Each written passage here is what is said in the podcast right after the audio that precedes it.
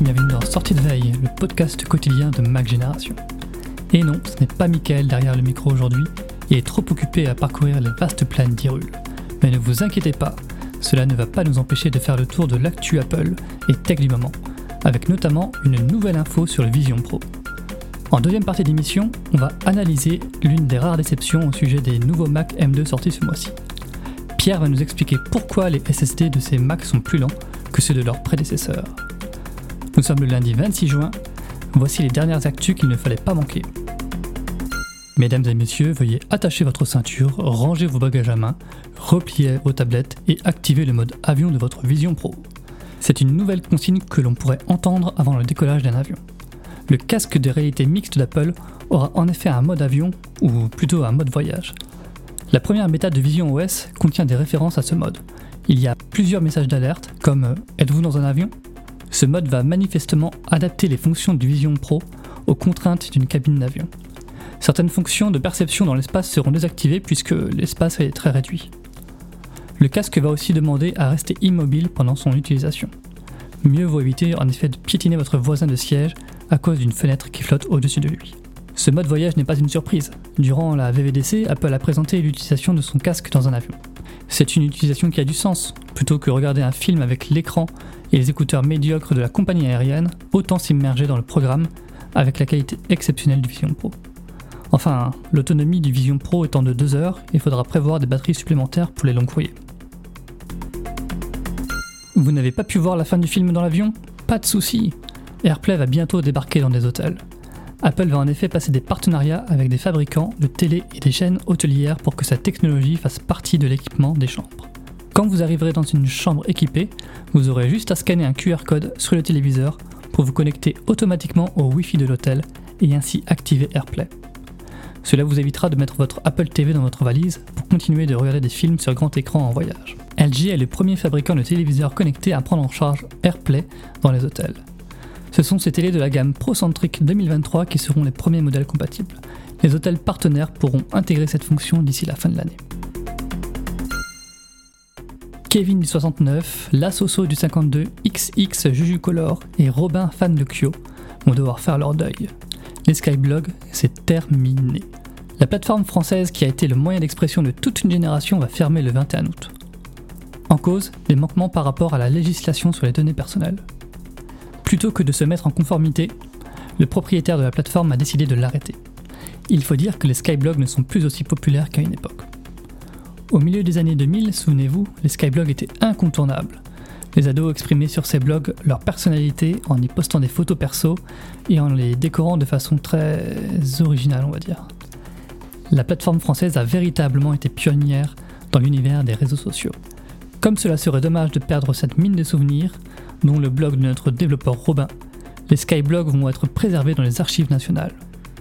Vous pouvez aussi récupérer votre Skyblog sur votre machine, mais pour ça, il faudra vous souvenir de votre mot de passe. Alors on a un indice, essayez le nom de votre petite copine au collège ou de votre groupe préféré à l'époque. Il y a des chances que ça soit ça. Est-ce que la fin des Skyblogs vous rend triste? Lâchez vos coms. Les youtubeurs vont bientôt pouvoir parler plusieurs langues différentes comme par magie. Google expérimente en effet sur sa plateforme un outil de doublage automatique propulsé à l'intelligence artificielle. Le service commence par transcrire la vidéo en texte, puis il le traduit dans une autre langue, et enfin il le met en parole grâce à une voix de synthèse. Pour l'instant, le doublage automatique est très robotique. Le doublage en espagnol sur la vidéo de démonstration a un ton monocorde et peu naturel. Mais Aloud, qui est à l'origine de l'outil, compte améliorer significativement son service. L'objectif à long terme est de faire en sorte que les pistes audio traduites ressemblent à la voix du créateur, avec plus d'expression et même une synchronisation labiale. Pour l'instant, ce service est uniquement disponible pour quelques centaines de créateurs. Sayonara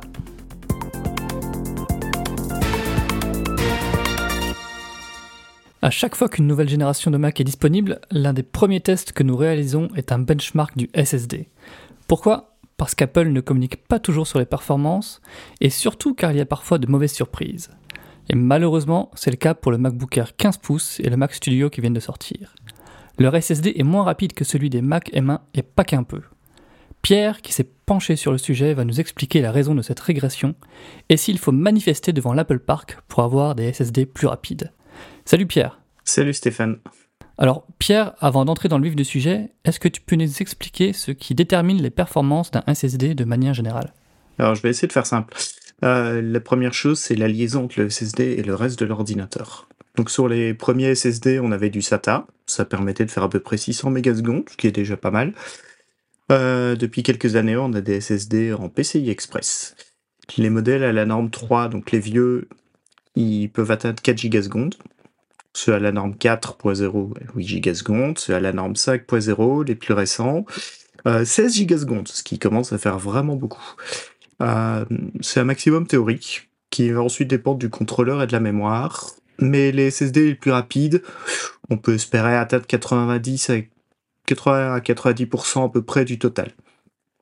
Ensuite, les SSD de grande capacité, ils sont généralement plus rapides en écriture parce qu'en fait on installe plus de puces qui peuvent travailler en parallèle.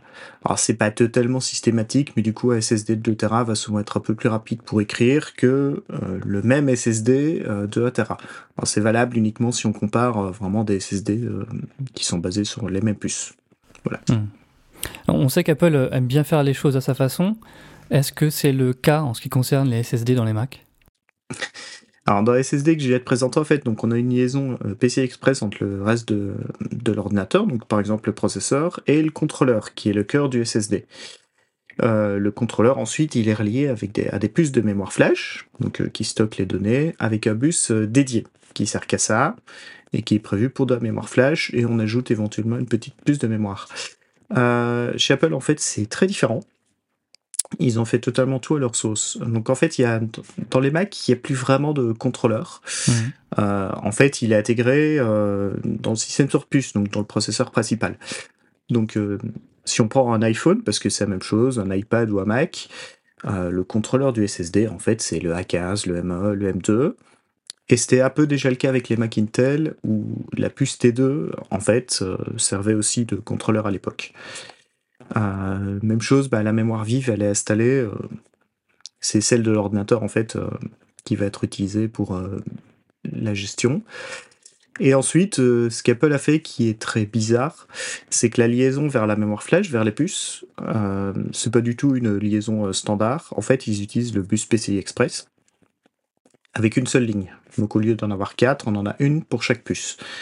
Euh, et du coup, bah, c'est des puces propriétaires qui sont faites uniquement euh, pour Apple et probablement du coup un peu par Apple en fait.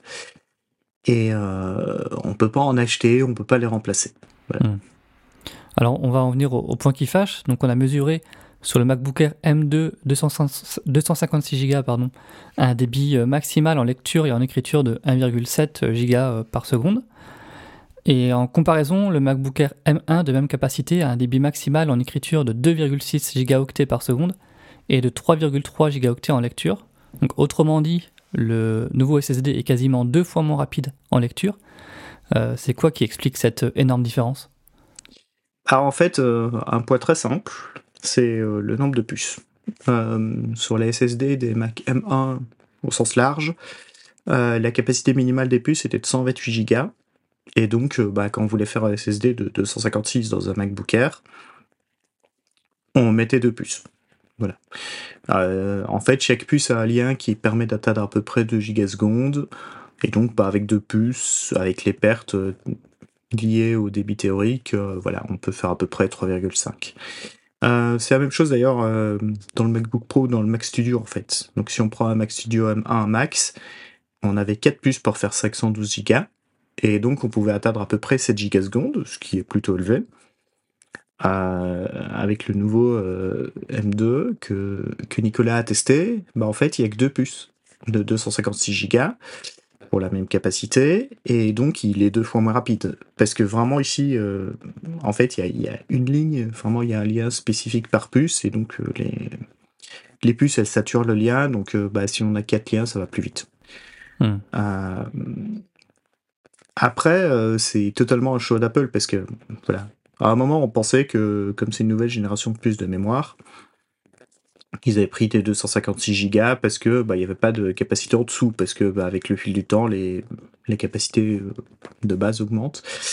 Mais en fait, non, parce que si on démonte un iPhone 14, euh, c'est les mêmes puces de mémoire, Et en fait, ils ont une puce de 128 Go. Euh, bah, le lien, voilà. Après, le fait de mettre une seule puce au lieu de deux, c'est euh, bête et méchant, c'est euh, ça va deux fois moins vite.